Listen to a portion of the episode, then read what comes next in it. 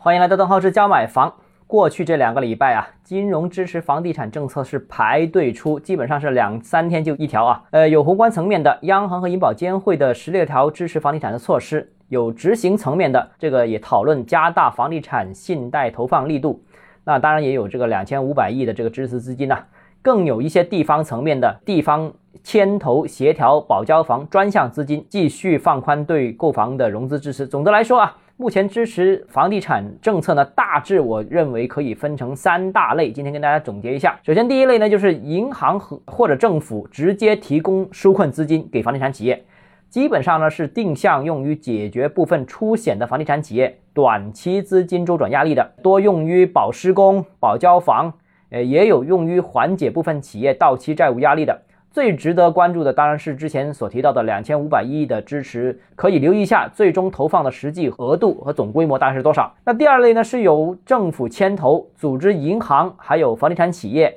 展开这个债务展期的谈判，把马上到期的债务呢实现延期还款。那这个需要注意的是呢，近期谈判呢展期都是相对比较长的，而不像过去一段时间其实展期比较短，只有几个月时间、半年时间，现在基本上是一年。甚至我们见到的更长的有两年、三年的都有。那现在的情况呢，就是展期债务呢，几个月可能大半年时间其实都是不够的。大多数其实我们看到展期几个月之后，很多企业还是还不上，那更可能造成连续暴雷的这种负面现象。所以呢，如果你展期比较长的话，比方说一年甚至两三年的话，就有充沛的时间可以让市场恢复，让企业恢复，让各方面都恢复正常运作。那如果能恢复正常运作的话，就有利于彻底解决这个问题，而不是阶段性的缓解这个问题，所以这个很重要啊。这个展期的时间是延长了很多。那第三类的这个政策呢，就是由央行指导各金融机构给予房地产企业新增融资。那这里面的很多讲究，要有增加的这个新增的这个开发贷、新发债等等啊。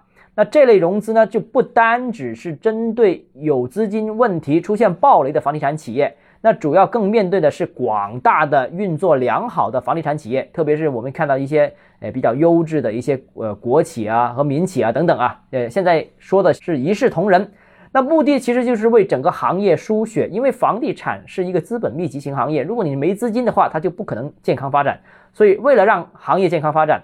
呃为了让这些企业有这个足够的资金。呃，校正现在金融机构过度规避风险的这样一个情况啊，所以呢，就呃出台了这个相关的一些政策支持啊。如果房地产企业，特别是民营房地产企业，能够持续获得正常融资啊，继续开发，继续拿地，那整个房地产行业就有可能重新恢复到正常运作的轨道上面。那如果房地产进入正常运作轨道，那我相信。那也会带动整个经济进入复苏。好了，今天节目到这里。如果你个人购房有其他疑问想跟我交流的话，欢迎私信我或者添加我个人微信，账号是教买房六个字拼音首字母小写就是微信号 d h e z j m f。我们明天见。